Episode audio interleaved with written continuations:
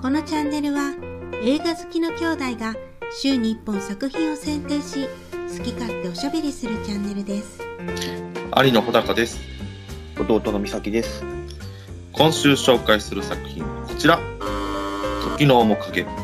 イギリスの著名な遺跡サットン風の発掘をめぐる実話を題材に描いたネットフリックスオリジナルのヒューマンドラマ主演はキャリー・マリガン第二次世界大戦直前のイギリスで夫を亡くした裕福な女性が自身の所有地にある墳丘墓の発掘をアマチュア考古学者に依頼する選んでみました。なんかこう、すごいうん。上品な映画かなって思ってんけど、うんうんうん。そうだね。なんといん。うう、ううんーんと、まあ、余計な説明とかも特にせえへんし、うん。うん。なんか、まあ、ね、余計な笑いだとか、余計な音楽だとか、そういうのが特になく、うん。なんかえ描くべきことを描いていくようなうん。映画というか、うん。そうですね。あのーすごい割、実でも結構ちょっと感想難しいなというふうに思ってるなあのーなんかね、うん。難しいのが、まあ、もうこれ実話を元にしてるやんか。うん。ちょっと途中ぐらいね、退屈になっちゃってね。うん。わ、かるうん。そうやな。な んか、うんんまあ、実話を元にしてるからか、まあやっぱこうのん山場みたいなのが難しくって、うん。起こったこととしては多分すごい発見やし、うん。その、まあ、この、うん。考古学者、考古学者じゃないんか、あの人。あまあでも、まあ、考古学者みたいな人、レイ・フまあァインズ、はい、主役の。はレイ・い。ファインズの、そうそう。が、まあ、その、遺跡というか、まあ、昔の、うんその、船を見つけるっていうことやけど、うん。で、まあ、そこでさ、いろいろあって、うん。分かったな、最近うん。ですよ、みたいなのが、っうん。ていう実話を元にしててさ、うん。まあ、山場が難しいんだよね。うん。あのーなんやろ日本人やからちょっと難しいんかなっていうのもある。そのさ、うん。えっ、と、この世紀の大発見をするっていう話なんやけど、その世紀の大発見の内容が、うん。まあその、イギリスの歴史を、まあ、わからないし、知らないし、あんまり詳しくね。うん。そこがちょっと難しいし、実はそこに深掘るわけでもないから、その歴史の内容に。そうだね。うん、例えばじゃあ日本人やったら徳川埋蔵金を見つけましたとかさ、うん。土の子を見つけましたとか言ったらさ、え、すげえなってなるやん。うん。なるんだけど、なんかその、この歴史的な発見物に、そこまで感動し、な、かな、その、そこまで深い説明がないから、うん。その説明がない割には、なんかその、なんかその、うん。リリー・ジェームスっていう女の人を演じる、なんかその、不倫の話が入ってきたりとかああ。して、ちょっとなんか、どちらかるなっていうのが印象やな。うん。うん。うん。まあ、そう不だ倫の話もあったな。うん。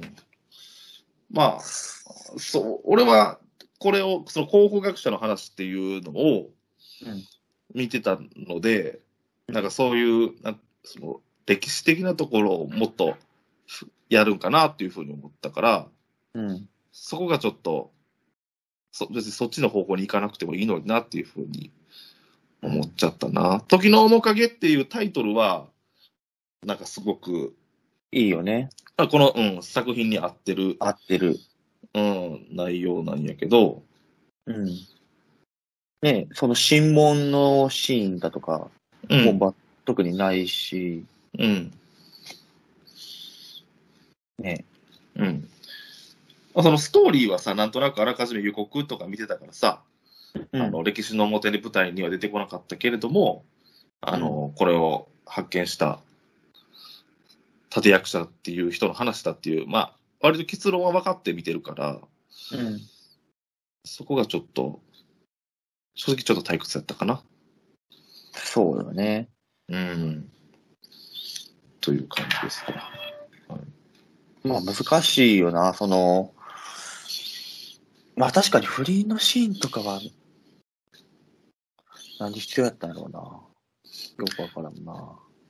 と俺、キャリー・マリガンってあんまり見たことなかったけど、キャリー・マリガンよりこの不倫する女の人の方がめちゃくちゃ可愛かったな。ああ、多分年齢違うやろ、でも。まあ、年齢、えでもね、さキャリー・マリガンが36歳で、うんあの不倫をする人は31歳で、リリー・ジェームズっていう人。 31歳なんや。可愛かったな。可愛かったよな。いや、まあ両方綺麗やけどさ。うん。うん。リリー・ジェームズ。えーシンシンデレラのシンデレラ役だし。へ実写版のえ。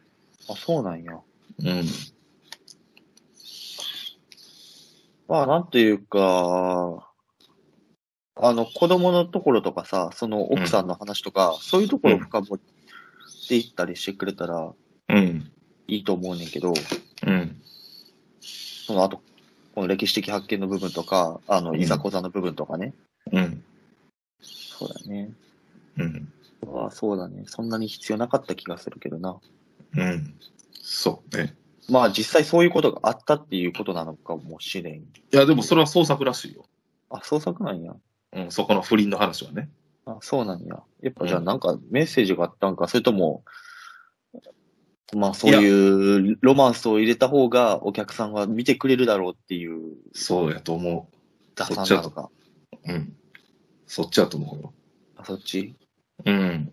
なんかその方程式に当てはめたんやろ、多分。ああ。うん。